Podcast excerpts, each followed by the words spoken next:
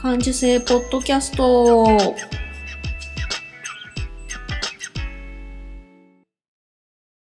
子供の頃から感受性が豊かだと言われ続けて大人になったデザイナーまゆが日々気になったことを感受性豊かにお届けする感受性ポッドキャストです。今日も遠くのお友達にカセットで声を送るような気軽な気持ちでスタートします。こんにちは、デザイナーまゆでございます。いかがお過ごしでしょうか？前回の放送の時か、頭痛がすごくて、やばいなと思ったけど、結局夜まで頭痛がひどくて、ああ、まあ薬飲みたくないなって飲まなかったんだけど、まあ、やっぱりしょうがないやと思って薬飲んだら、見事に翌朝にはすっきりとあの気持ちよく目が覚めて、まあ、薬も必要な時には必要と。頑張ら無理しちゃダメってことは、まあ、ひょんと飲んじゃよよかった薬さんという感じだったんですけど今日は全然あの体調もよく元気です。私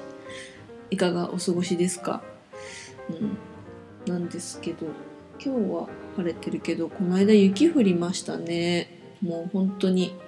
冬だと思って、まあ、雪国の人からしてみたらもうすでに冬だぞって思われてるかもしれないけどね。でえっと私はあれだな。あの大掃除大掃除と思ってあのこの間新月だったんですよね。であ新月だと思ってなんか思い立ってもう服をあの整理しようと思ってこうもう無言でね袋を大きい袋取り出してクローゼットの中のこう着ないんだけどずっとかかってるっていう服が、まあ、あると思うんですけどみんな。それをねもういい加減処分しましたね。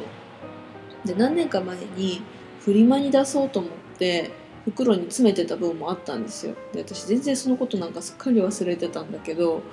この袋ってなんだっけと思ってたそのクローゼットの奥に入ってたその袋を開けてみたらわあこんなん持ってたわそういやっていうようなのがバンバンに詰められていて。でそれとまああとあの結婚式とかさ友達の結婚式とかに着ていくようなドレス？ああいうのもあのやっぱ20代の頭に着てたものはあの37歳着れませんっていうことで。すごいお気に入りだったんだけどつもりのワンピースがあってそれはもう大概5年ぐらい前からもう着れないと思っててだけど捨てるにも捨てれないしと思ってずっとクローゼットに入れてたんですよね。可愛いし。で、まあ、仕事もして頑張ったご褒美で買ったような感じもあったからでもずっとまあだから何年10年もしかして10年ぐらいクローゼットの中に入ってたのかな。でそれもまあ着ないしと思ってその袋に入れてでまあ人からもらった服とかもあったからそれも着てないやつ全部その袋の中に入れてであと靴だなと思ってね。靴も靴好きだから買っちゃうんだけどこうヒールが高すぎて履けないとかあのね昔買った靴であの3万円ぐらいした靴。大体私のこの高いっていうラインって3万円だなと思うんだけど 靴で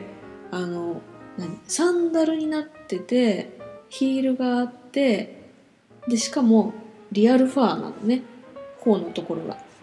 で美獣がついてる。一体いつ履くんだろうって思いながらあの断りきれなくて店員さんに勧められるままに買ったっていう靴だったんですよ。だけどそれがサンダルだからこう指の間に入るところが痛くて結局買った時も買った時もだいぶ若かったんだよねあれ。ほんと20代の頭らへんだったんだけど。痛くて耐えられなくて本当に12回しか履いてないようなやつをずっと持ってたんですよね。だからそれも本当にもう10年ぐらいなんだよな。持ってたやつ。とかあの私バイク乗るんでバイク乗るようにと思って買ったブーツがちょっとちっちゃくって23回ツーリング行ったけど履けなかったっていうやつとか、まあ、なんか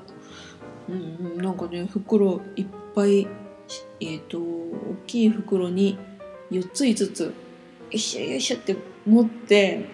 あのリサイクルショップに行ったんですよ。あの服とかリサイクルしてる大手ののお店が2店舗あってうちの近くに。そこの2店舗をはしごしたんですよね。あのちょっと前にほらちょっとあのピトちゃんとも話したけど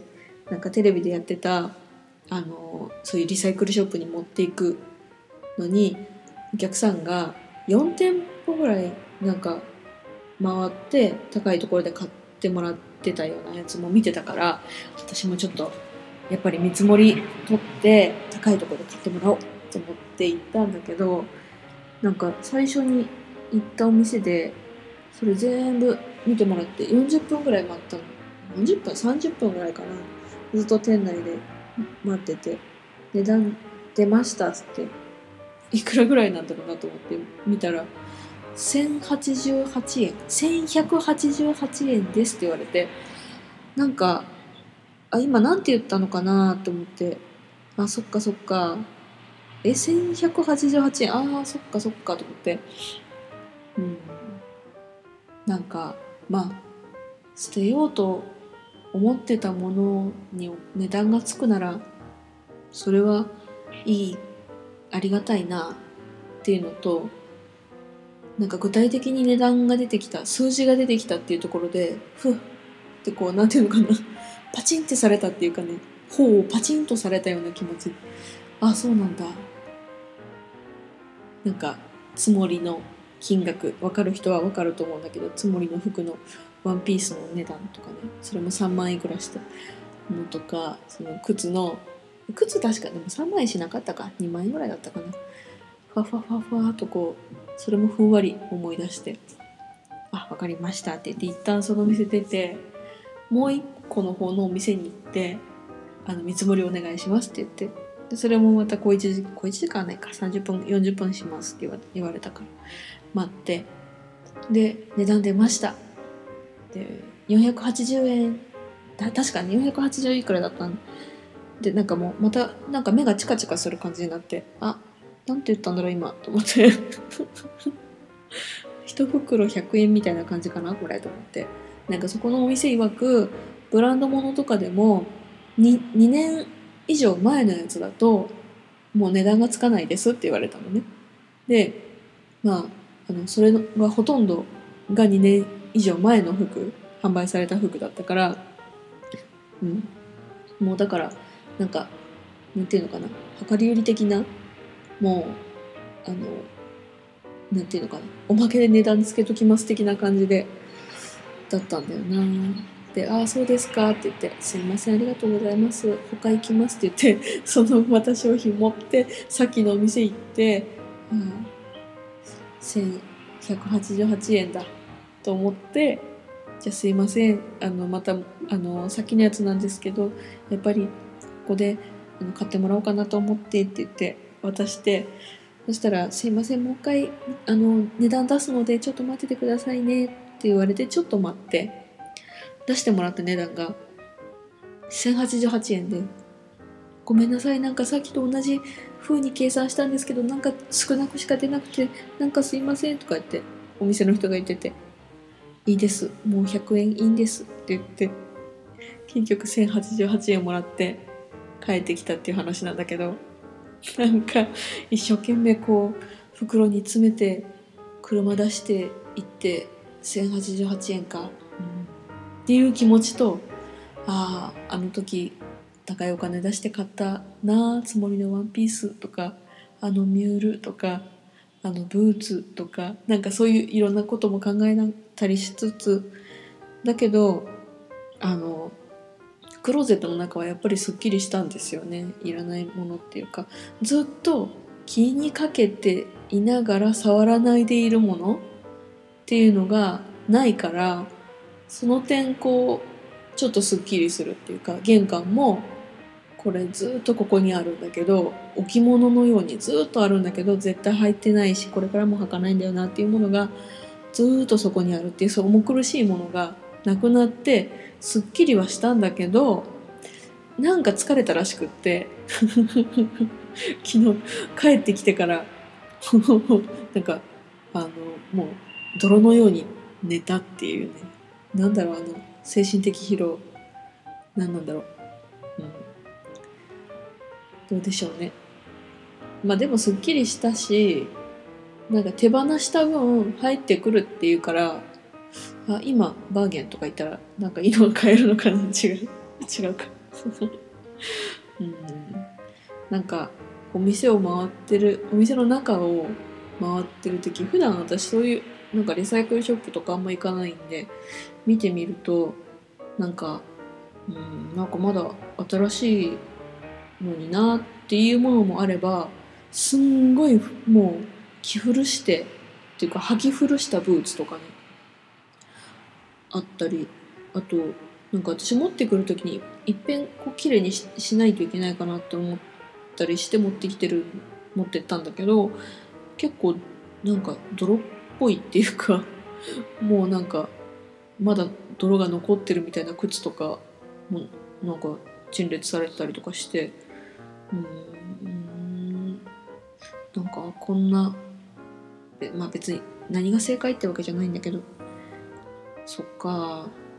いろんな人がいろいろ持ってきてんだなって思ったりあと多分私みたいに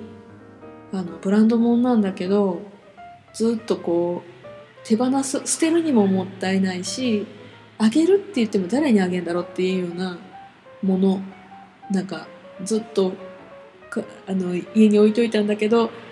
もう手放したんだって思うようなもの。なんか何だったかな、まあ、ディリアンの靴とかフェラガモの靴とかもあったな。もうそれもなんか900円とかついてて。マジで？っつって。900円ってマジでかと思いやだからいやしばらく私あの店は行かないと思いますわ。私が手放したものに900円とかってそれこそ300円とかってついてお店に並ぶかもしれないんだつもりのワンピースとかって思ったりして。たらまあそっかそっかともう心の整理したからもう執着はなしでもう次に新しいものを見れるようにまた来年か。もう今年松井さんみたいにすっきり。違う。レベルが違うわ。うん。でも年内にちょっと気持ちを整頓させてうん。そうだな。なんかまだまだ手放せるものはあるかなと思うんだけど。徐々にこう執着を捨てていきたいなと思うところですね。まあ、うちの母の話なんですけどあのこの秋からか。あの新しい生活が始まってうちの母再婚することになったんだけどなんかどうなるんだろうなって心配は多少してたんだけどなんか楽しそうに生活をしていてで前の家からやっぱりこれは持っていくって言って持っていったようなものもやっぱり手放すって言ってどんどんこうリニューアルしていってる。ねあの65だったかな母は、うん、それぐらいの母も新しい生活でこう気持ちを新たにしているのを見るとまだ30代でグツグツグツグツ言っててもつまらんなってやっぱり思いますね。感受性ポッドキャストは iTunes でも配信しています。スマホなら、ポッドキャストアプリをダウンロードして、感受性ポッドキャスト、または HSP で検索してもらうと、喜怒哀楽の猫アイコンが出てくるので、購読ボタンをポチッと押してください。感受性ポッドキャストが更新されたら自動で配信されます。番組へのメッセージはブログからどうぞ。えー、ポッドキャストレビューへの励ましコメントも嬉しいです。はい。えーっと、こう、えーっと、12月も、っていうか今年も、あと1週か、うん。えーっと、まあ、私は、なんか1年早いねとかって言ってると、本当に死ぬまであっという間だなっていう気がするんで、1年早いねとか、1週間早いねとか、1ヶ月早いねとかっていうのを思いたくないなぁと思って過ごしています。まあ、こんなもんだなって思いながらね。だから、あと1週間の今年も楽しく、あとクリスマスがあるんだな。うん。ウキウキとした気持ちで、この2017年をまた突っ走りたいなと思っています。こちらあと2週あるのか。気が先走った。また来週更新するかしないかは私の気持ち次第です。それでは風邪などひきませんようにまたお会いできるのを楽しみにしていますよ。それではまたありがとうございました。